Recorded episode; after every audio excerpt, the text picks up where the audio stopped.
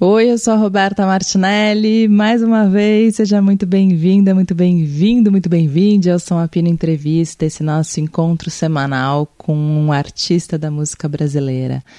O programa de hoje foi feito com Duda Beat, ela que tem dois discos lançados, o mais recente chama Te Lá Fora e o primeiro Eu Sinto Muito.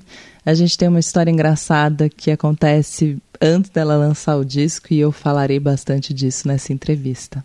É isso. Espero que gostem. Com vocês, Duda Beat. Som Apino, com Roberta Martinelli.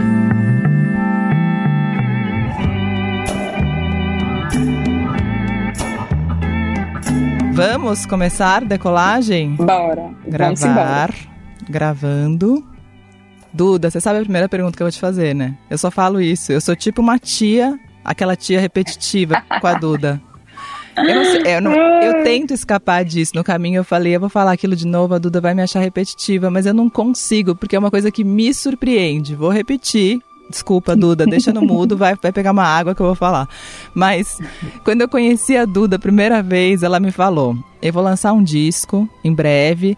E, e vai ser um disco que vai estourar, eu vou fazer bastante sucesso com ele. E quando ela falou isso, eu pensei, gente, mas imagina, eu trabalho neste mercado há muito tempo e as coisas não são assim, a gente não sabe quando que a pessoa estoura, quando não estoura, por quê.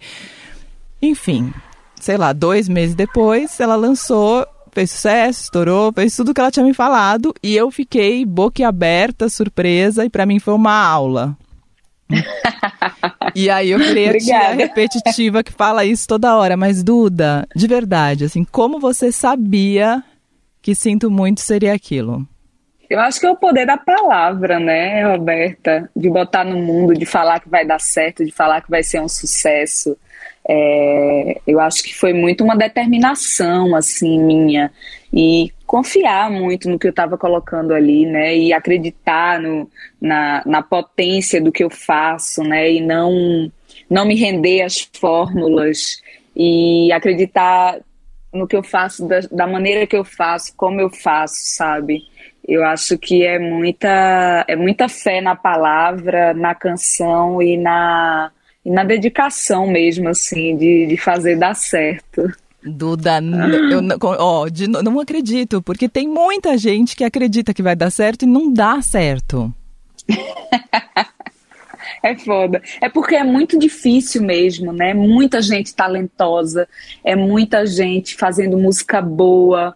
É, e é difícil, é difícil, mas, mas é isso. É, sou até um pouco clichê, né? A gente falar assim, acredite, acredite que você é, alcança, acredite, acredite nas coisas que você coloca no mundo. Mas eu acho que para mim foi muito isso, assim, né? E, e também eu acho que o, o, pressuposto disso tudo, né? De onde nasceram as minhas canções, por que as minhas canções nasceram. Eu também acho que, que o universo ali naquele momento, é, de certa forma, conspirou, assim, para essa cura também, né? Que era uma coisa falava, né, que eu fiz a música para me curar, para curar as outras pessoas, mas eu acho que é muito uma consciência nisso, assim, nesse lugar, assim, é, de cura mesmo, e, e, e, curou em todos os sentidos, assim. Não sei, é, eu acho que é uma coisa, assim, de Deus mesmo, acho que é uma coisa divina, acho que é, é é meio inexplicável mesmo, assim. Não, é que é assim, eu vou tentar, já que a Duda foi para um lugar mais místico, eu vou também, mas é que eu sou uma capricorniana, Cética. É meu ascendente. Cética. É Estou ascendente. falando com uma libriana mística, quase. Entendeu? Então, assim, é nada do que você vai me explicar eu vou conseguir entender. Porque tem um lance quando você ah. lança, que tem um lance de. Eu, por exemplo, quando vou lançar uma coisa, eu me protejo, porque eu tenho medo que as coisas não sei o quê, então eu fico assim, ah, uhum. talvez role, talvez não, mas vamos pensar que não. Eu sou muito o oposto disso. Eu tava até conversando com a Letrux, ela falou jamais que eu ia nunca falar isso também. Ela falou: eu sou Capricórnio, eu sempre jogo no pessimismo, realismo. No otimismo, jamais. Você não é, tem essa. É importante jogar aí. Mas você não tem esse medo, essa defesa, assim, de lançamento, assim, tipo, ó, se não der certo. Você não tem esse. Que eu acho que é uma proteção nossa pensar assim também. Uma tentativa de, né? Porque não adianta também. É, assim, tipo, no segundo disco eu, eu falava assim, não, é, é, eu também preciso entender, né, em que contexto esse disco está nascendo. Conversei muito comigo, assim, nesse segundo disco, assim. Astrologicamente sabia que o primeiro semestre estaria um pouco pior do que o segundo para lançamento, mas eu também estava assim, não, eu preciso confiar, eu preciso colocar agora, sabe? As pessoas estão em casa e elas precisam ouvir isso que eu estou botando no mundo, né? Que, foi o caso do Te Amo Lá Fora, né? A gente, a gente começou aqui falando sobre o Sinto Muito, mas no Te Amo Lá Fora eu senti um pouco isso que você falou. É, o que importa é que eu curto esse trabalho, eu curto muito esse trabalho e, e vamos ver o que vai dar. O segundo disco acho que foi mais assim, né? Nesse sentido, muito mais pelo clima que estava rolando de pandemia e de, de como as pessoas iam receber. E eu também pensava muito nisso. Não, não tem como ser um disco alegre agora, não tem. É, a gente não tá alegre. É, então, é, pensamentos acontecem, né? Eles vêm e vão, assim. Mas eu acho que no final eu sempre faço assim, não, eu preciso confiar.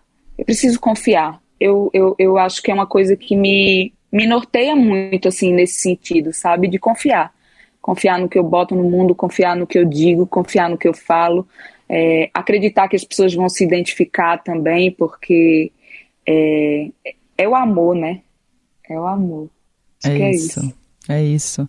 E falando no, no Te Amo Lá Fora, é, que já vem esse pensamento e tem a, o lance.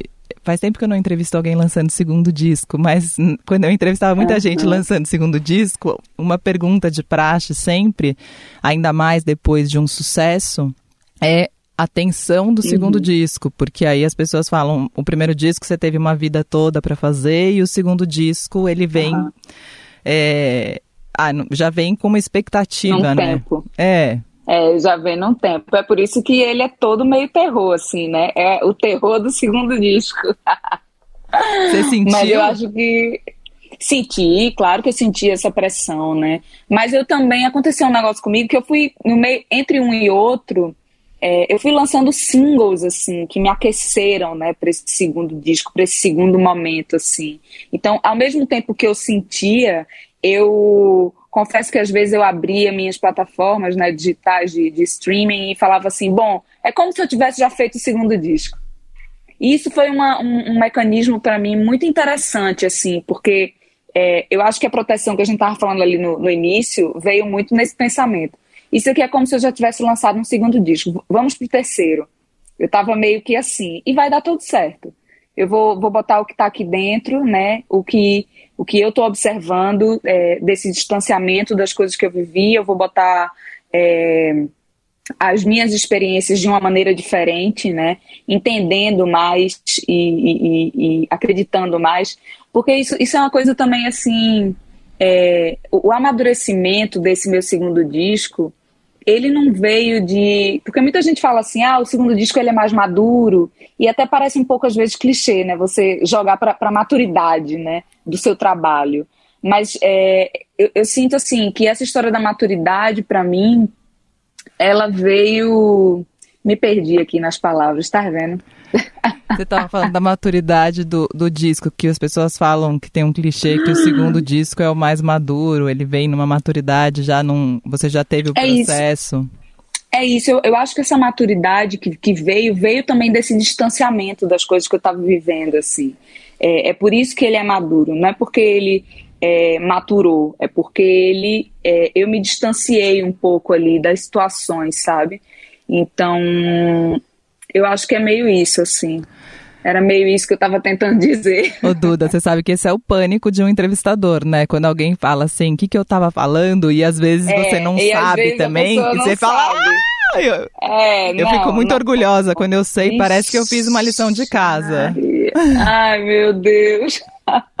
Mas tinha, tinha um negócio ali que eu ia falar, mas me perdi, mas, mas eu acho que tem muito a ver com isso, assim, desse distanciamento. Me lembrei, tá vendo como é bom a gente conversar? Me lembrei agora. Eu sinto que no primeiro disco, isso é uma coisa que eu até falei para Ellie, na entrevista com a Ellie, né, que a gente tava falando sobre clássicos de terror, filme de terror, e aí eu tava fazendo um comparativo com é, as personagens dos filmes de terror, né? Que no início a personagem feminina ela era a personagem que gritava, ela não era muito a protagonista, ela, ela, ela tava ali, ela era meio a vítima da situação. E aí você vai vendo que com o decorrer do tempo, né? Hoje em dia é, a gente tem muitas mulheres protagonistas no terror, né? E aí eu estava comparando isso, essa história que eu li, que eu estava lendo uma matéria, com os meus discos. No meu primeiro disco, eu sinto que eu morreria. No sentido de, tipo, eu era muito mais romântica, eu era muito mais iludida. No segundo disco, eu já não morro mais. Que eu sinto que nesse segundo disco, é, eu tô mais forte, eu tô mais consciente. É por isso que vem a história da maturidade, assim, de olhar essas coisas que aconteceram comigo e superar. Entendeu? E isso eu acho que era até um, um medo é, do teu público, né? Porque no primeiro disco você vinha como rainha da sofrência absoluta e com um monte uhum. de sofrimento. E aí você passa a ter um relacionamento, né, com o produtor uhum. do teu disco, que é o Tomás Troia, e lança uhum. um segundo disco já num lugar de muito, um outro lugar emocionalmente falando também. E eu acho que o público Sim. devia ter medo do seu do seu conforto. Sim, sim. Que horror. Não. Pessoas já me pararam na rua. Olha, você não abandona a sofrência, não, hein? Aí eu faço assim, ok, eu sei que você tá feliz agora, mas você não abandona a sofrência, não, por favor. Eu falo, não, minha gente, eu vou sempre falar de sofrência, mas eu sinto que agora eu tô, eu tô num lugar muito mais de empoderamento, né? Porque depois da, do sofrimento, né? Depois que a gente chega no fundo do poço, a gente começa a se empoderar, né? A dar um passo para sair. Eu acho que eu tô nesse momento. Eu acho que o Te Amo Lá Fora é esse momento. É o momento que eu tô ali é, levantando, sabe? Levantando e, e vendo a luz ali no fim do túnel. O que vai acontecer no terceiro, ninguém sabe. Ninguém sabe, é isso. E o processo do, do Te Amo Lá Fora começou já na pandemia. De, o pontapé isso. inicial, as músicas, ou você já tinha? Isso, é, eu tinha algumas músicas, eu acho que eu tinha três músicas antes de fazer essa imersão, né, que eu fiz, porque a gente tava num ritmo de shows, assim, tipo, absurdo. E eu tava naquele momento, tipo assim, ou eu vou marcar na minha agenda que do dia 7 ao dia 27 eu vou fazer o meu disco, ou assim, never ends. Eu vou continuar. E aí isso já estava meio planejado, né? Em fevereiro a gente estava fazendo carnaval, de 2020. E, e, eu já tinha resolvido que em março eu ia subir com os meninos, os meus produtores musicais, né? É, para poder subir para a Serra, né, minha gente? Eu, estou largando as palavras pela metade. Subir para a Serra, que eu tinha alugado uma casa é, no, no interior do Rio, lá na Serra do Rio, para poder fazer o disco. E aí chegou o dia, a gente pegou as coisas todas, subiu subimos, tal, estávamos lá para produzir as coisas. A gente tinha três músicas assim que eu tinha a ideia, mas por exemplo, nesse nesse nessa imersão Nasceu tu e eu, o sereno tem gente que está ruim, da manhã vai morrer do coração. O sereno tem gente que está ruim, da manhã vai morrer do coração.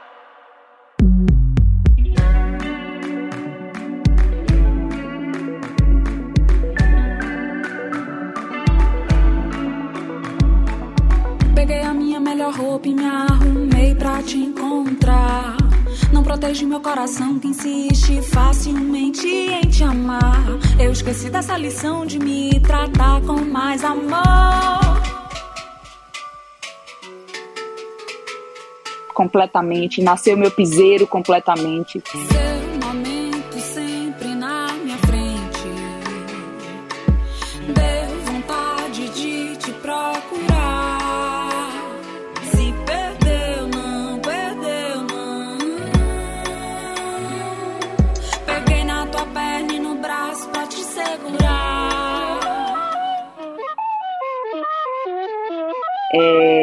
A nem um pouquinho eu já tinha.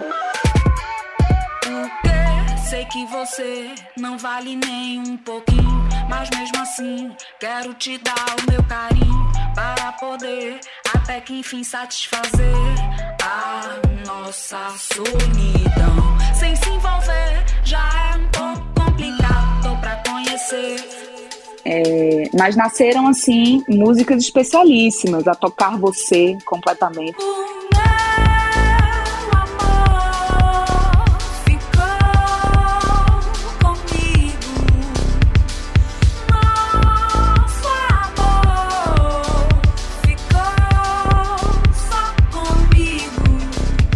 Foi meio que assim que aconteceu. Enquanto estávamos lá, a gente ficou sabendo que o mundo estava passando por uma pandemia. Ou seja, eu estava isolada com os meninos um pouco antes. E aí foi muito louco pra gente, porque começou aquele negócio, olha, é, você, é, se for para ir no mercado tem que ir de máscara, tem que usar o álcool. A gente estava sabendo disso pela TV. Quando a gente volta para o Rio, final de março, acabei estendendo um pouco mais a viagem. Falei, bom, já que tudo parou, né? Eu ia ter um show no final de março, não, não vai mais ter, vamos ficar mais um pouco para aproveitar mais, escrever mais, enfim. E aí, quando a gente voltou para a cidade, foi um choque muito grande, né? Ninguém na rua. É, eu, para sair a primeira vez de casa, para poder ir comprar, fazer mercado, foi, sei lá, um mês e meio depois que eu cheguei, que eu voltei, sei lá. É, a gente voltou é, março, abril, começo de abril, eu saí de casa final de maio, assim, para poder ver o que estava acontecendo. Então, é, foi muito difícil, assim, foi muito difícil para mim. E não tinha como nascer um disco feliz. Não tinha como nascer. Porque muita gente também me perguntava isso, né? Como que foi a relação de fazer um disco né, durante a pandemia e, e ainda assim, né, levar um pouco de alegria para ele. Não consegui muito não consegui muito. Por isso que ele é um disco mais dark, é um disco que a capa é preta, é, é um disco assim é, de, de luz no fim do túnel, mas ao mesmo tempo, né, na questão romântica, mas ao mesmo tempo totalmente contaminado pela atmosfera do, do momento, assim, né? Sim. Então, foi uma coisa assim desafiadora, viu? Mas foi foi bonito, assim. Tenho, é, eu amo esse disco. Eu sou apaixonada por essa minha segunda obra, assim, muito feliz, eu sou muito feliz, eu, eu curto mesmo as canções que estão ali, a forma como elas nasceram e ficaram e permaneceram daquela forma, assim, é, é, é um disco importante para mim. Ô Duda, e tem um, um, negócio louco, eu acho que acontece muito com artista no Brasil, que quando alguém faz sucesso, é, tem uma, uma vontade, eu acho, assim, por exemplo, você lança um disco que faz muito sucesso. O seu segundo disco, todo mundo vai falar, deixa eu ver o que ela fez. Já vem com. É, é quase um desejo, um desejo de que. Tem um, tem um lance, assim. Tem. Eu não sei se é. Tem. Não sei se é humano, não sei se é do, do, país, eu não sei o que é, não sei se é da, do mercado. Mas existe uma vontade, um, eu acho Sim. que existe, assim. É engraçado ver isso, mas mas eu acho que eu tô até falando com o Amarante, que foi um dos episódios que eu gravei, e ele falou: Roberto, quando eu fiz sucesso, eu tinha a impressão que as pessoas queriam me tratar mal para me colocar no meu lugar, sabe? Só que eu não falava uhum. nada, já começavam a me tratar mal, sabe? Tipo, ah, esse cara é famoso, então eu vou tratar ele mal para ele aprender. Então, uhum. eu acho que tem um pouco isso, assim. Eu não sei se você percebe isso. Também não sei se eu tô sendo. Tô sendo... Não, eu, eu, eu acho que acontece sim. Eu acho que é uma coisa que está completamente relacionada à expectativa. A expectativa do outro, né? E expectativa é um sentimento muito humano nosso, né? Todo mundo tem expectativa em algum momento de alguma coisa. Então imagina, você vê uma cantora que é, fez um disco que fez sucesso, que é uma coisa dificílima de acontecer, né? E, e aí fez sucesso, e aí as pessoas já ficam esperando o próximo trabalho. Será que ela é boa mesmo? O que será que vai acontecer? Então, é um misto de curiosidade e expectativa sobre o segundo trabalho, que é por isso que o segundo trabalho ele é tão penoso nesse sentido, assim, para quem faz, porque é, é uma coisa dessa mesmo, de suprir a expectativa do outro, assim. E a expectativa do outro, às vezes, alguém nessa história se frustra, né? Sim. Na maioria das vezes. Então, é, eu acho que a pressão vem daí, assim, de, de, da questão da expectativa, assim. E as suas expectativas foram? É... As minhas expectativas, olha, o meu lançamento foi melhor do que eu imaginava. Não vou mentir para você, esse segundo lançamento foi melhor do que eu imaginava. No segundo dia, eu lancei no dia 27 de abril, né? Repeti a dose do dia né? Oito, a gente estava querendo uma data ali para o início do ano. Eu falei, vamos repetir, vamos lançar nesse dia. Consultei astrologicamente uma hora boa, né? Que eu, eu sou cabalística, assim, nesse sentido. Né? Eu gosto de, de saber o que, o que acontece no céu também. E aí lançamos, né? Lançamos no dia 27, que é esse dia tão emblemático. E no outro dia eu estava na Times Square. Então, assim, não poderia ser melhor. Eu coloquei todas as minhas músicas no top 200, né, do Spotify. E eu acho que foi um ótimo lançamento. Acho que foi um ótimo lançamento. Meu disco tá com milhões e milhões de plays, é, só cresce. E assim, foi um lançamento sem show. Que é, assim, muito complicado. Muito complicado. Muito. Porque eu sou uma artista do show.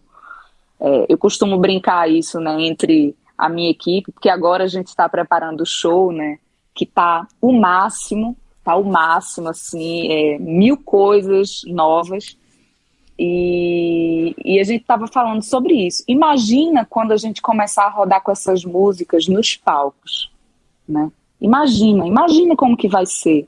Eu estou muito ansiosa por esse momento. Hoje em dia, minha maior expectativa é de que todo mundo se vacine, que a gente possa, de fato, realizar o show desse disco, que para mim é um disco importantíssimo. Sim. Então, é isso. Eu acho que acho que a minha expectativa agora é essa, colocar no mundo tudo que a gente está preparando, porque tá tá muito lindo. Já começamos os ensaios e as transições do show estão assim maravilhosas, né? Tem a gente eu, eu agora vou começar a dançar, né?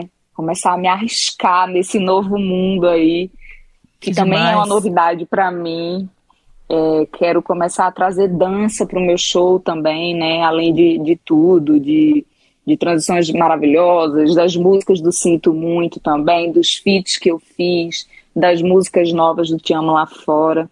Eu acho que vai ser um showzão, assim, uma super turnê.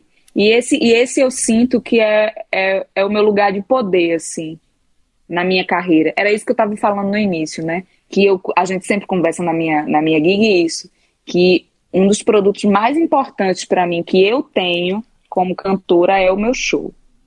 É o meu show, né? A composição também é é uma coisa que, eu, que é muito forte, mas o meu show é, é tipo assim, é onde eu me acabo, assim, é onde eu Sim, sou isso foi completamente muito realizada. difícil na pandemia, né? Porque, muito difícil. Porque fica Muito sem o difícil. show num mercado que não vende disco, é, onde, enfim, caos total. Mas falando nesse caos total, você se considera já uma artista mainstream? Eu acho que eu tô chegando lá. Eu É. acho que eu tô ali no. Eu acho que eu tô, eu tô rumo a isso, assim. É, muitas pessoas já me consideram mainstream, outras pessoas não me consideram mainstream, mas eu acho que eu vou chegar lá sim. Eu tô, pra mim tá tipo assim, perto. É, porque é, eu- eu, difícil, sinto né? isso. Porque é super. Eu É acho difícil. isso eu acho mais difícil, assim, porque é, eu vejo muita gente chegando num midstream, que eu nem sei muito bem Uhum. qual lugar é esse, e já é difícil a chegada pro mid, mas da, do, pro mainstream eu acho muito difícil. É muito difícil. Mas eu acho que Mas você é uma das artistas mais próximas a ele, se não nele já. É, é, é, é difícil, né? É, é difícil, porque assim, é, é isso, tô fazendo os programas, tô, tô, tô junto, né? Tô com performance no, no Mu- Multishow, tô é, com muitas coisas boas para vir, muitas coisas boas. E ao mesmo tempo eu tô ali, né? Mas eu acho que eu acho que eu já já, já é difícil. É. É difícil falar. Mas É. eu vou chegar lá. É que é louco, lá, né? Que nem quando você, tá, quando você tava. é, Antigamente, quando não tinha Waze, quando você tinha que ir pra um bairro, eu sempre falava isso. Eu falava, meu, sabe que é difícil pra mim? Porque assim, você tem que chegar em um bairro que você não conhece. Aí você tá indo pro bairro, só que quando você chega nele. Acabam as placas dele, mas não tem um Aham. bem-vindo ao bairro, entendeu? Então você continua perdida e sai do bairro pra encontrar a placa de volta. Então tem meio um É isso. Quando você chegar Mas no mainstream, não vai rolar um Não. bem-vindo ao mainstream. É, totalmente. Mas olha, é, você começou na conversa hoje falando daquela, daquela frase minha lá emblemática, e eu vou repetir ela agora. Eu vou chegar sim, vou chegar. Caso não eu esteja, falei- né? Vou chegar. Ca- Caso não esteja, vou chegar. No início eu falei que eu ia ser grande e eu vou ser ainda mais. É isso. Porque eu confio muito nisso, confio muito no meu trabalho, confio muito na minha equipe. É, Vai dar certo. Ô Duda, e tem um lance que eu acho que com o tempo mudou muito, mas quando eu comecei a trabalhar, pensava-se muito isso. Pensava-se que para chegar a um mainstream, os artistas tinham que fazer muitas concessões. É, E acho que por muito tempo pensou-se nisso assim, talvez por uma briga do mundo independente com gravadoras, talvez por mil motivos, mas eu acho que isso passou com o tempo e, e o pensamento melhorou. Mas ainda existe muita gente que pensa que um artista, quando chega ao mainstream, é um artista, entre aspas, vendido, né? Uhum. Que é o que se dizia antigamente. E, eu acho que hoje se diz muito menos. Acho que hoje é um lugar muito mais desejado do que um lugar criticado. Muito mais, e assim, e, e hoje é um lugar democrático. A internet trouxe isso, é, as plataformas trouxe isso. Hoje em dia é impossível você prever o que vai virar ou não, porque não depende só de grandes né, conglomerados. Sim. A real é essa. Hoje em dia, é, a internet está aí a nosso favor para a gente poder usar dela, né? E, e chegar nos lugares que a gente quer, que a gente deseja, sabe? Então, eu sinto que hoje em dia é, a, essa história cai um pouco por terra, porque é isso, né? O artista, ele é que faz o seu caminho ali. Sim. E eu lembro que em algum momento, né, que eu falei isso, eu lembro há muito tempo e o Lucas Santana falou, mas você pode ser você em todos os lugares, mesmo fazendo uma exatamente. concessão ou outra, você pode ser você. Exatamente, exatamente. Completamente, concordo completamente, sabe? É, nesse momento agora que eu me encontro, por exemplo, eu ainda não toco em rádio. Rádio, rádio assim, Rádio né? popular, super né? popular, né? sim. E assim, e eu tenho a certeza que a minha música pertence a esse lugar. Então, é isso. Um dia vai acontecer, sabe? Tipo, é acreditar mesmo, assim. Sim. Eu acho que eu acho que é o lugar que ainda talvez falte. Sim. E sabe? eu fiquei, fiquei é, é, não sei se acho que todo mundo já te conhece bastante mas a Duda queria ser médica, né? Antes de tudo uhum. isso. Eu acho isso Queria muito... ser médica. Eu acho isso muito médica. inusitado. Gente, você foi pro Rio eu... pra, pra, fazer medicina, né? Isso, eu queria ser médica anestesista. E queria aí? Ser médica anestesista. Com quantos anos de... você foi? Fui com 18 anos pro Rio, por quê? É, no Rio, a gente tem quatro possibilidades de faculdades federais, né? Eu queria ser médica, né? Queria entrar na faculdade né? Até porque eu não tinha dinheiro para pagar uma particular, que é caríssima, né, para medicina. Nem minha família tem dinheiro, nada disso. Né? Porque já falaram também que minha família tem dinheiro, e isso é uma grande mentira. E fui para lá para poder tentar ser médica e, e, e, passei sete anos fazendo cursinho nossa. Não consegui entrar. E eu acredito muito que era pra, porque não tinha que ser mesmo. Duda, você assim. não vai entrar, você vai cantar, querida. Você vai cantar, entendeu? Tipo assim, é, sua, na sua vida, outras coisas, outros planos para você estão preparados, assim. Então, é, eu, eu, acredito muito também nesse poder aí do destino.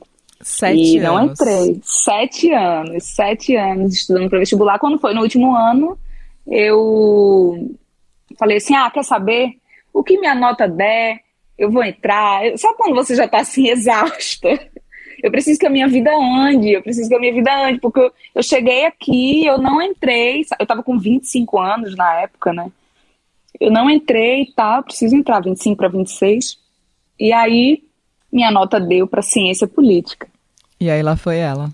E aí eu fui. falei assim, vou fazer qualquer coisa, transfiro para direito, né? Porque a primeira grade era igual a de direito, qualquer coisa no segundo semestre transfiro. E comecei a ter aula e me apaixonei, assim. Me apaixonei. E eu era tão feliz indo para a universidade pública, tão feliz, tão feliz. Era uma coisa que era um sentimento que eu tinha assim, toda vez que eu sentava na mesa, né, para ter aula, eu falava assim: nossa, isso daqui é só meu, esse momento é só meu, é onde eu vou aprender, é onde eu vou, sabe? E é um curso assim que todo mundo deveria fazer. Eu já falei isso outro dia também. Todo mundo deveria fazer o curso Ciências Políticas, né?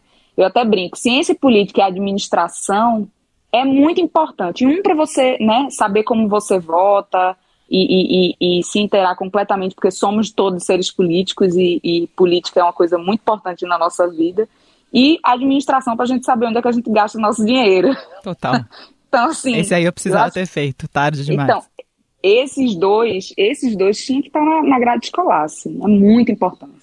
É da maior importância, assim. E você e começou foi... a cantar aí na faculdade? É, assim, eu já tinha cantado na minha vida, né? Tinha uma época que eu fui para a igreja quando eu tinha 14 anos, cantei, um pouco. Aí depois fiz uma bandinha lá em Recife, é, nos três últimos anos. Tinha um negócio no meu colégio que era sexta musical. E aí, é, toda sexta-feira, os meninos, na hora do recreio, se apresentavam. Eu cantava Ivete, eu cantava Cláudia Leite, cantava o Rapa, Pete, cantava tudo isso no recreio do colégio. Eu amava. E aí, vim, né, pro Rio, fiz backing vocal para Castelo Branco. No disco dele, no primeiro disco, eu participei de uma música, né, é, Céu da Boca, que ele até fala que escreveu para mim essa música. E aí, quando você vê a letra, você vê, eita, é Eduarda mesmo. Tudo a ver. no céu da boca que não devia abrir, que não devia abrir pra mim amar. Mas eu só posso ver quando já me fiz faminto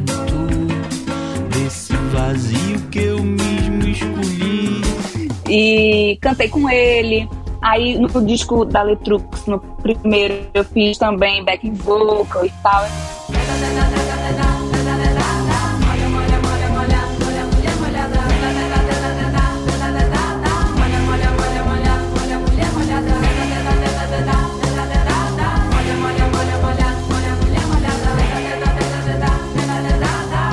Sempre gostei muito desse universo, né? Porque o meu primo é, era baterista do R Sigma, que era a antiga banda de Lucas. Então, assim, eu, eu também cresci com os meninos, de certa forma, com o Tomás, com o Diogo Strauss, que era todo mundo dessa banda. Então, eu ia pros shows, eu era fã número um, eu sempre tava lá e tal, tal, tal.